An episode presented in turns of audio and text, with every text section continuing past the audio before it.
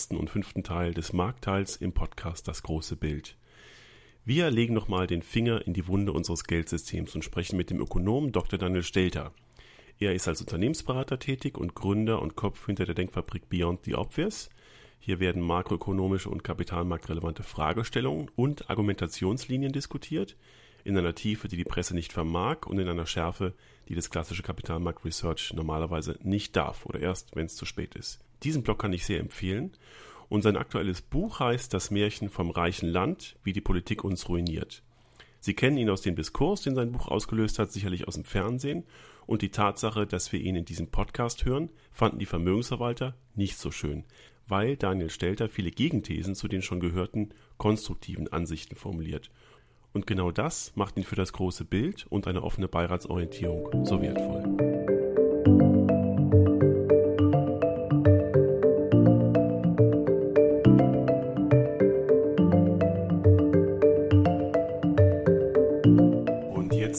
Zugeschaltet.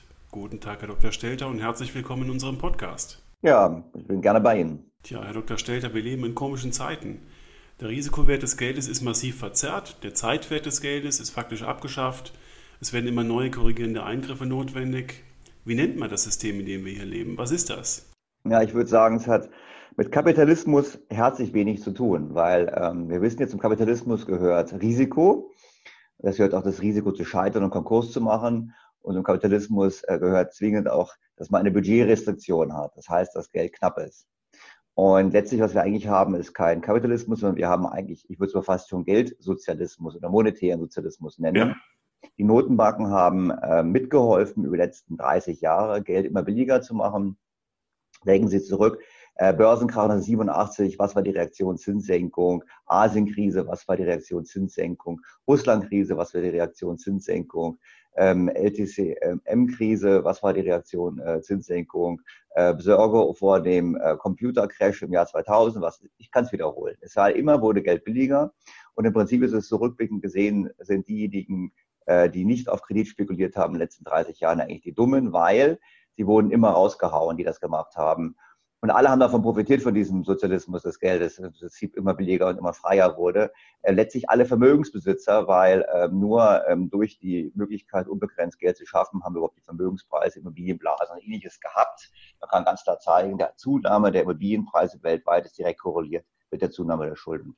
Das heißt, ich würde es eigentlich nicht mit Kapitalismus bezeichnen, sondern eigentlich mit der, mit der Abschaffung, mit der bewussten Abschaffung grundkapitalistischer Grundsätze. Und ähm, die Sache ist dabei natürlich dem, man kann das Spiel beitreiben. Irgendwann ist man bei Null im Zins angekommen, das sind wir ja.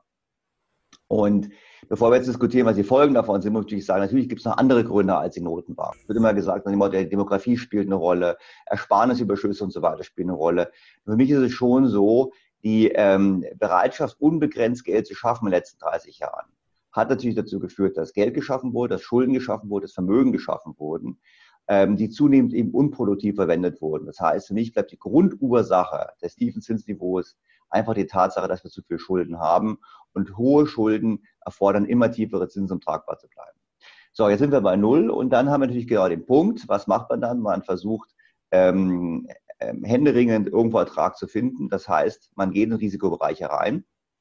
Ähm, wo wir gerade jetzt drüber sprechen, äh, zu diesem Zeitpunkt äh, berüchtigter Markt ist Unternehmensanleihen in den USA. Wir wissen, Unternehmens in den USA haben sich so verschuldet wie noch nie, obwohl die Gewinne, wenn man sauber rechnet, seit mehreren Jahren stagnieren. Das heißt, die Verschuldenquoten gehen deutlich hoch. Und am stärksten Segment gewachsen im Bereich äh, Triple B, also gerade noch Investment Grade ist am stärksten gewachsen. Denken Sie mal zurück, als wir beide jung waren, da war AAA noch angestrebt, heute ist Triple B angestrebt. Problem an der ganzen Sache, also die Prämie, die gezahlt wird für Triple B, widerspricht natürlich überhaupt nicht das Risiko, was damit verbunden ist. Und da sehe ich schon Probleme auf uns zulaufen. Das heißt, was wir gemacht haben, wir haben eigentlich knapp gefasst, nochmal zusammengefasst, monetären Sozialismus, der dazu geführt hat, dass Risiko nicht mehr adäquat bepreist wird, das Geld eigentlich nichts mehr wert ist und dass damit alles verzerrt ist. Vermögenspreise, Staatsdefizite sind, weil die schwarze Null ist nur möglich durch die Nullzinspolitik, etc. etc. Das heißt, wir leben in einer Welt, die mit Kapitalismus nichts mehr zu tun hat und die meines Erachtens auf erhebliche Probleme zuläuft.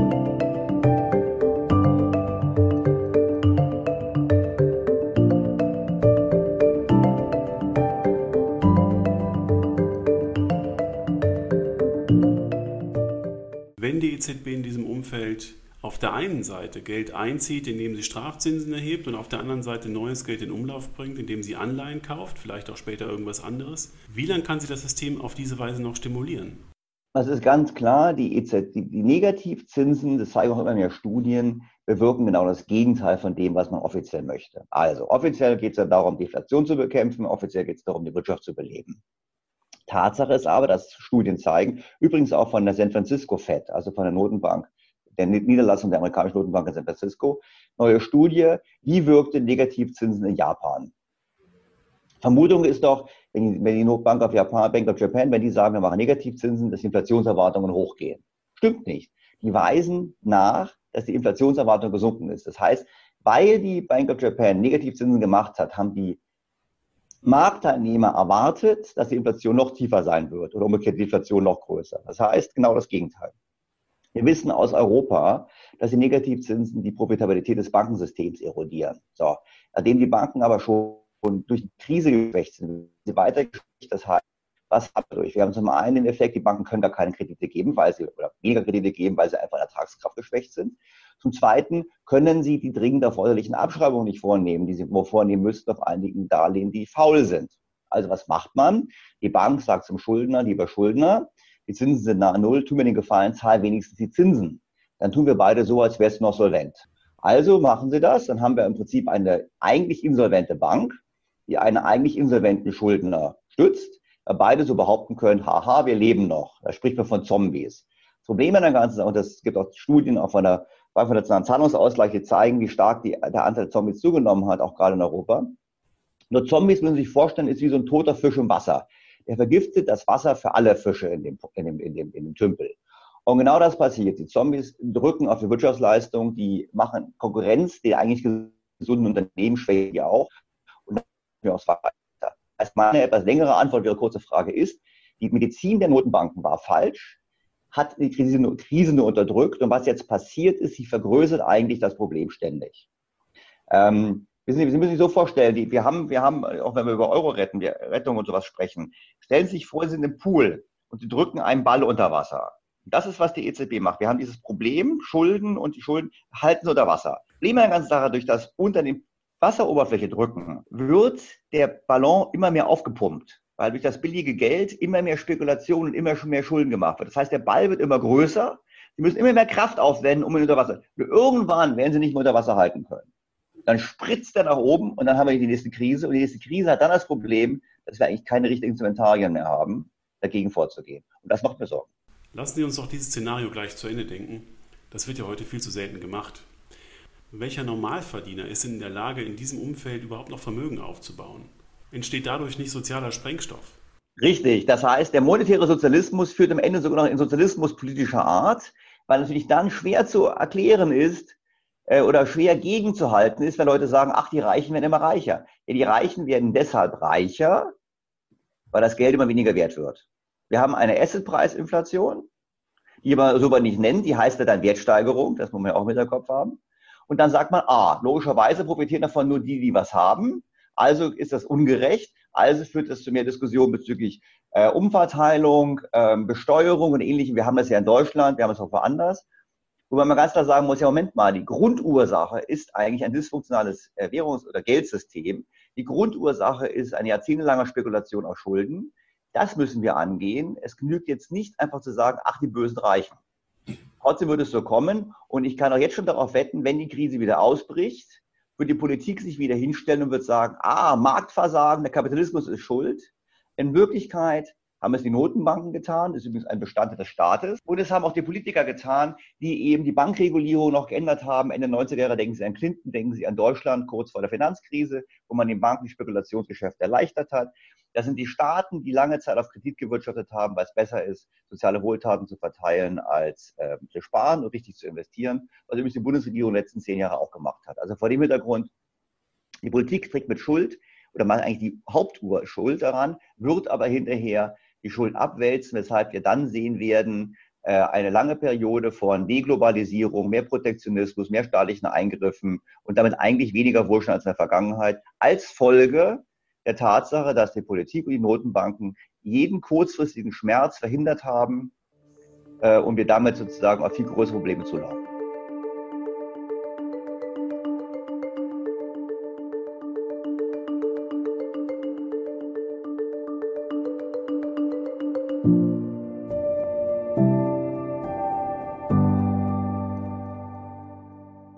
Dieser Assetpreisinflation bedingt ja eine Preiserhöhung quasi die nächste, oder? Nehmen wir das Beispiel Immobilien. Also Sie kaufen sich jetzt irgendwo eine, Wohnung. Sie kaufen sich eine Wohnung und Sie zahlen für die Wohnung 4.000 Euro den Quadratmeter. Nehmen wir das mal an. Dann ist die erste Frage, wie können Sie es eigentlich machen? Sie können es deshalb machen, weil Sie zu Ihrer Bank gehen und sagen, ich möchte gerne diese Wohnung kaufen. Und dann sagt die Bank, ach, Sie sind kreditwürdig, ich gebe Ihnen den Kredit. Vor allem sehr, sehr gerne für Immobilie. Und für die Bank ist es kein Problem, weil das Geld, was sie ihnen leiht, schafft sie ja selber. Es muss ja nicht jemand vorher gespart haben, sondern sie sagen einfach, ah, okay, ich möchte gerne die Wohnung kaufen, dann eröffnen Sie ein Konto bei der Bank, die Bank schreibt Ihnen das Geld gut. Auf der Passivseite hat die Bank ihre Einlage von der Million meinetwegen stehen, auf der Aktivseite hat die Bank dann die Forderungen gegen Sie stehen, vor dem Hintergrund alles super aus Sicht der Bank. Sie gehen hin und kaufen mit dem Geld eine Wohnung. So. Sie zahlen 4000 Euro. Damit ist der Wert der Wohnung bei 4000 Euro. Aber nicht nur der Preis dieser Wohnung ist bei 4000 Euro, sondern der Preis der Wohnung im ganzen Haus ist bei 4000 Euro. Vielleicht war er vorher bei 3000 Euro. Das heißt, alle Leute in diesem Haus sind plötzlich reicher geworden, weil sie eine Wohnung gekauft haben. Das gilt nicht nur für das Haus, das gilt wahrscheinlich sogar für die ganze Straße. Das heißt, der nächste Verkäufer kann sagen, ach guck mal, da kostet 4000 Euro. Ähm, das heißt, es gibt sozusagen einen allgemeinen Preisanstieg. Durch den einen Kauf ging der Preis für alle Immobilien in dieser Straße, in dem Haus, vielleicht sogar in der Stadt nach oben. Damit können aber auch Leute, die schon eine Wohnung haben, sagen, ah, ich kann die Wohnung höher beleihen, weil ich habe mehr Eigenkapital. Und dann kann die Bank nichts lieber machen als das, nämlich wir Immobilien. Wir kommen sozusagen in eine Welt, wo ein knappes Gut, nämlich Immobilien, einem nicht knappen Gut, nämlich Geld, werden kann. Und vor dem Hintergrund sind wir in einer Welt seit, seit, seit 20, 30 Jahren schon, wo wir uns vorhandene Vermögenswerte zu immer höheren Preisen gegenseitig verkaufen, alle immer reicher werden, weil es nichts anderes passiert, dass die Banken immer mehr Geld geschaffen haben. Ich habe die Zahlen von Großbritannien griffbereit. 1990 haben die Banken Englands oder Großbritanniens präzise gesagt, 25, also Kredite gegeben an die Realwirtschaft. Das heißt also an normale Industrieunternehmen, an normale Unternehmen, außer Baufirmen und Immobilienspekulanten in Höhe von 25 Prozent des Bruttoinlandsprodukts. Der Anteil von Krediten für Immobilien, für Konsum und so weiter lag ungefähr bei 35 Prozent. Jetzt kommen wir auf die heutige Zeit. Heute ist es ungefähr so, dass für die Realwirtschaft immer noch 25 Prozent des Bruttoinlandsproduktes Kredit gegeben wird. Das heißt, die Kredite, die Verschuldung dieses Sektors ist relativ zum Bruttoinlandsprodukt nicht gewachsen. Der Anteil der Kredite oder die, das Volumen der Kredite an den äh, Bereich Bau, Hypotheken, Konsum ist auf 100 Prozent vom Bruttoinlandsprodukt gestiegen. Das ist verdreifacht ungefähr. Ja.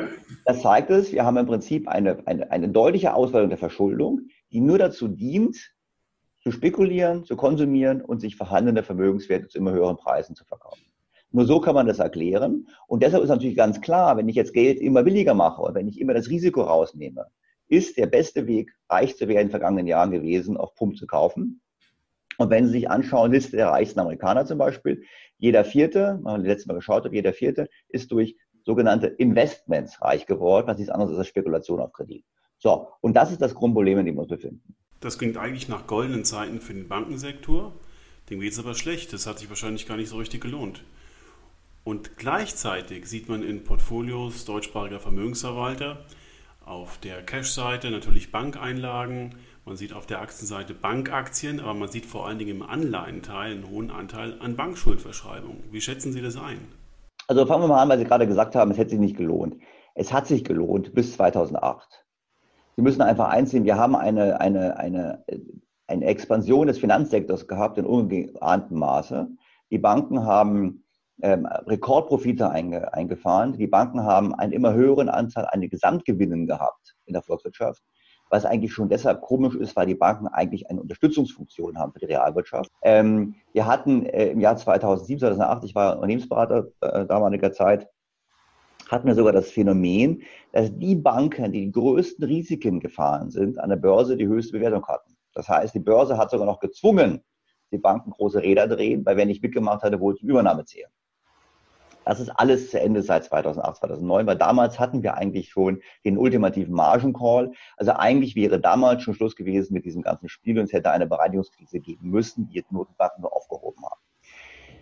Was dazu führt, dass aus meiner Sicht jeder, der irgendwie Bankaktien im Portfolio hält, das ist ein Zocker, aber kein Investor. Ich muss dazu sagen, ähm, Ähm, ich selber habe schon seit den letzten, seit 2008, 2007 keine Aktien von Banken mehr in meinem Portfolio und habe keine wieder gekauft.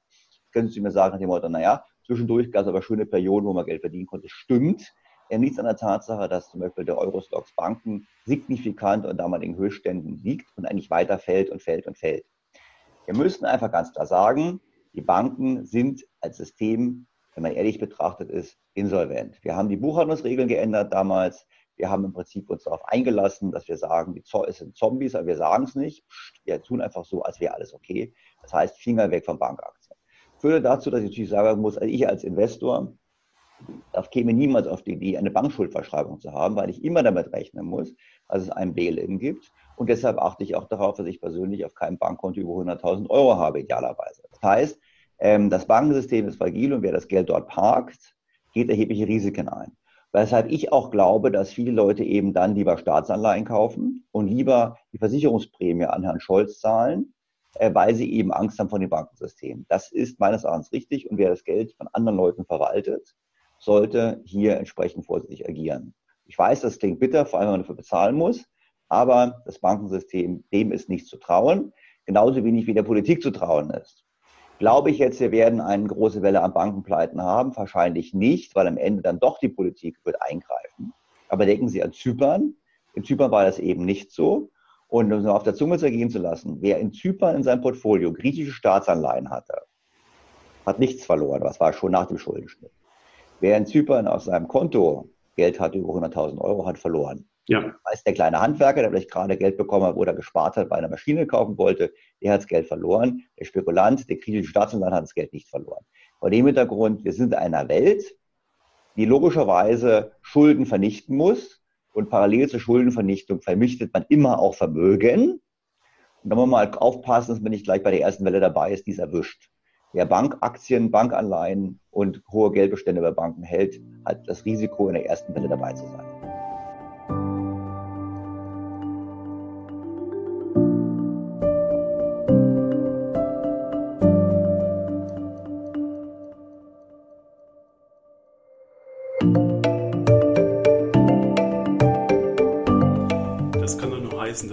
Diesem Bankensystem, wenn möglich, irgendwie seriös fernhalten dass wir die Allokation von Bankschuldverschreibungen nicht immer widerspruchslos bei den Vermögensverwaltern hinnehmen oder hinterfragen und vor allen Dingen, dass wir uns internationalisieren.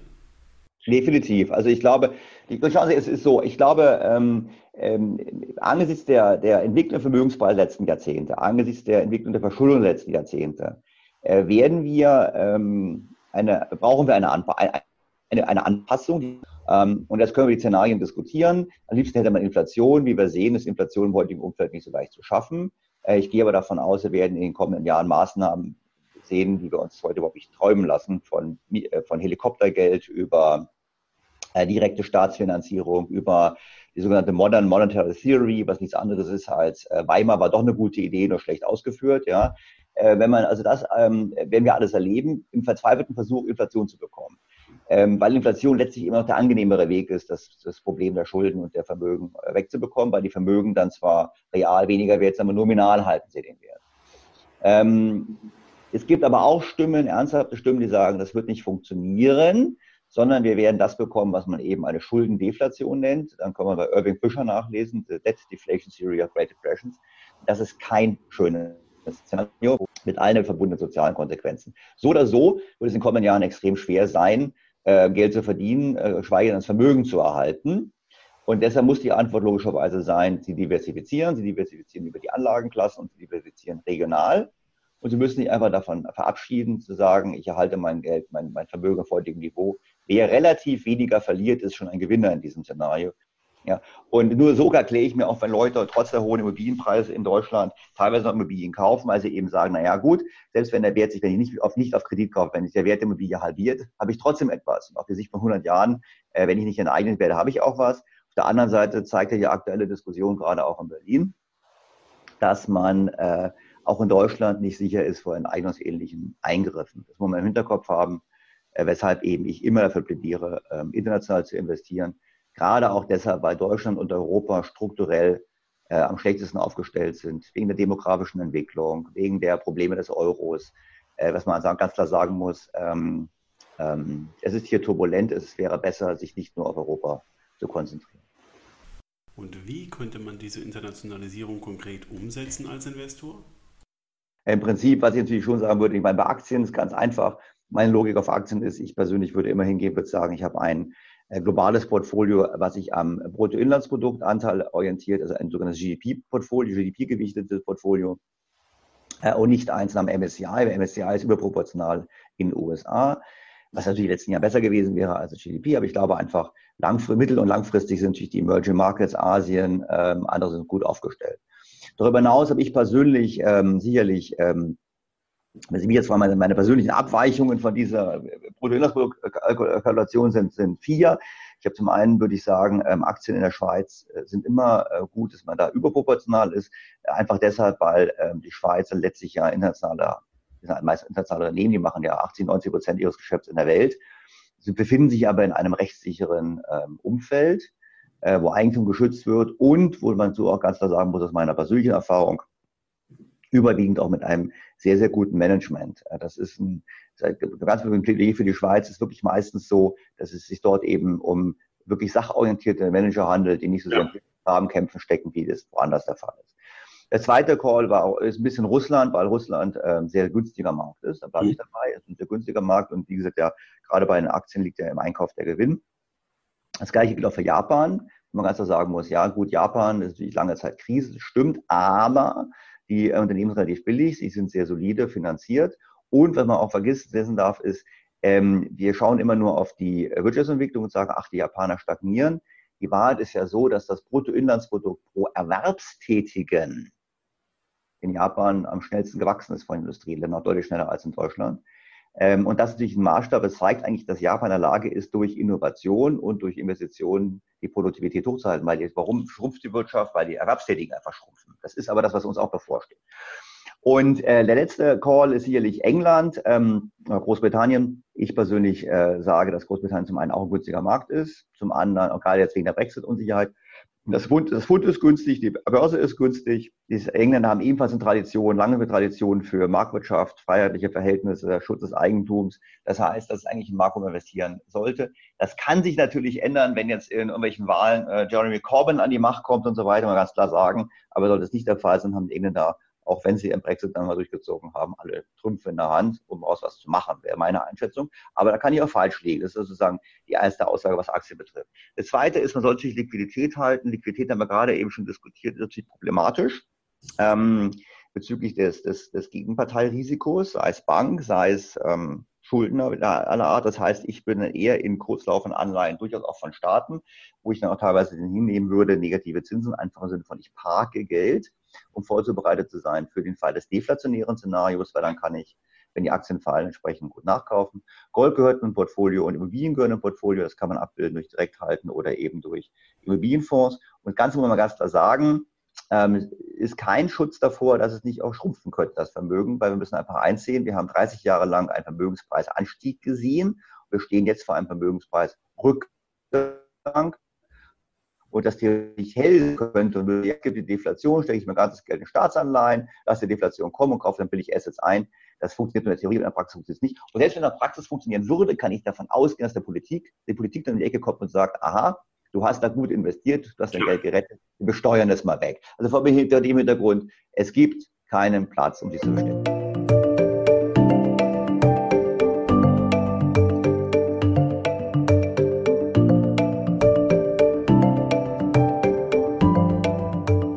lassen Sie uns doch jetzt mal zum Schluss das Szenario zu Ende denken, wenn das System nicht mehr trägt, wenn das Kartenhaus zusammenbricht. Was kann die Ursache sein? Tja, also das ist natürlich, was, was es Einsturz bringen kann, kann ich Ihnen nicht sagen. Das kann jede Art von Auslöser sein. Ich meine, ein Szenario wäre in der Tat zu sagen, wir äh, schauen nochmal auf den US-Bondmarkt, ähm, ähm auf den Triple-B-Bereich, der sehr stark gewachsen ist. Es ist jetzt schon klar, dass viele Anleihen an der Börse nicht wie Triple B gehandelt werden, sondern schlechter. Ähm, wir wissen aus der Krise, dass die Ratingagenturen äh, äh, nichts taugen, weil sie im Prinzip eigentlich der Entwicklung nachlaufen und sie nicht vorhersagen. Ja, also Lehman wurde ja auch erst nach der Pleite auf die fortgesetzt und nicht vor ja. der Pleite als, als Extrembeispiel. Und wenn wir jetzt das kombinieren und sagen, okay, wir wissen, seit 2014 wachsen die Gewinne in den USA eigentlich nicht, sondern irgendwie zurückläufig. im Gegensatz zu dem, was immer in den Schlagzeilen steht. Äh, die Verschuldung ist stark gestiegen. Ähm, die, ähm, die fundamentalen Daten rechtfertigen eigentlich in vielen Fällen äh, nicht mehr Triple B, aber sie haben trotzdem Triple B. Und wenn wir jetzt ein Event haben, wirklich eine Rezession, wenn wirklich Probleme auftauchen äh, und dann eben Unternehmen Triple B nicht mehr erfüllen, rutschen sie runter. Wenn sie runterrutschen, sind sie nicht mehr Investment Grade. Also brauche ich Ihnen nicht zu erklären, was das bedeutet. Dann können nämlich viele Investoren dürfen dann aufgrund von Regulatorik nicht mehr diese Anleihen halten. Die wollen dann alle verkaufen und werden feststellen, dass es keine Käufer gibt. Und dann haben wir eine Panik im Markt, dann haben wir genau wieder genau denselben Effekt. Dann haben wir eine, eine Markt, Panik im Markt, die auch die Aktienbörse überspringen, sich überspringen würde. Und dann haben wir wirklich eine Turbulenz, wo wir sagen können, wir haben Auftrag zur, Neues, zur Fortsetzung der Finanzkrise. Äh, in meiner Auffassung haben wir sie auch nie beendet. Wir haben sie in den letzten paar Jahren nur unterdrückt. Und das könnte schon der Auftakt sein zur Fortsetzung einer neuen Finanzkrise. Was wird die Reaktion sein? Die Reaktion Notenbanken wird sein, genau dasselbe wie bisher. Sie würden noch aggressiver die Geldschleusen öffnen. Sie würden jedem Bürger Geld gut schreiben. Sie würden alles Mögliche machen, äh, mit dem Versuch, dann eben die Inflation zu erzeugen. Wenn das gelingt, dann kriegen wir eine Inflation, aber wir reden dann schon von Venezuela und Argentinien. Wir reden dann nicht mehr von kleiner Inflation. Ja das nicht gelingt, dann kriegen wir eben Schuldenschnitte, äh, Sondersteuern und ähnliches, um auf diese Art und Weise die Schulden zu entwerten. Schauen Sie, das letzte Mal, als wir in der Situation waren, waren wir in den 30er Jahren. Und wir wissen alle, in den 30er Jahren sind wir ähm, nur durch äh, den Krieg äh, letztlich aus der Krise gekommen, die Amerikaner auch. Das ist immer gerne verdrängt, da heißt ja, ja, die Notenbank, aber letztlich ist es so, erst den Zweiten Weltkrieg kamen wir raus. Ähm, wir haben das äh, leider, äh, sagen wir so, ich würde mal sagen, ich bin optimistisch, dass wir diesmal keinen Krieg brauchen, um aus der Krise rauszukommen. Wir haben aber ähnliche Überlegungen, stecken Sie an die Diskussion, die wir haben zum Thema Klimaschutz und CO2. Ähm, was wir im Prinzip brauchen, ist eine Entwertung vorhandener Vermögenswerte, gleichzeitig verbunden mit der Möglichkeit, neue Vermögen aufzubauen. Da können natürlich solche Gedanken wie wir äh, drucken Geld und finanzieren damit ähm, äh, den ökologischen Umbau, kann ein super Konjunkturprogramm sein. Und verbunden damit müssen sie halt ähm, vorhandene Assets entwerten, beispielsweise sagen, ähm, wir verbieten Fahrzeuge mit Verbrennungsmotor. Dann haben sie auf einen Schlag viel Vermögen vernichtet. Auch ja. das ist für die Vermögen, für die Leute. Und gleichzeitig geben sie einen Anreiz, ähm, was Neues zu machen und können damit sozusagen einen Neustart probieren. Das sind Szenarien, in denen wir denken müssen. Ähm, es sind einfach sehr, sehr schwierige Zeiten und ich glaube, ähm, ähm, mir macht, gut, Kapitalerhalt ist immer schon das Thema. Letztlich ist es so, mir macht eigentlich viel mehr Sorge, was dann ähm, sozial passieren wird, weil wir als Gesellschaft nicht darauf vorbereitet sind. Und gerade Europa und auch die EU und die Eurozone stehen vor erheblichen Herausforderungen, weil wir eins sehen müssen, das ist ja so eine Art japanisches Szenario, was wir jetzt mal kurzfristig haben oder jetzt mal haben bis zur großen Lösung. Und da habe ich halt schon die Sorge, dass ähm, wir das sozial und politisch nicht durchhalten werden, weil äh, die Leidensfähigkeit der Gesellschaften ganz anders ist hierzulande als in Japan und wir auch keine so homogenen Gesellschaften haben. Und das wird es schwierig machen. Und leider haben wir verlernt, die notwendigen Diskurse zu führen. Insofern waren Ihre Beiträge heute extrem wertvoll und wir konnten viele wichtige Impulse mitnehmen. Vielen Dank dafür und ich würde mich sehr freuen, wenn wir das wieder machen. Können wir gerne machen. Ich wünsche Ihnen auch viel Erfolg.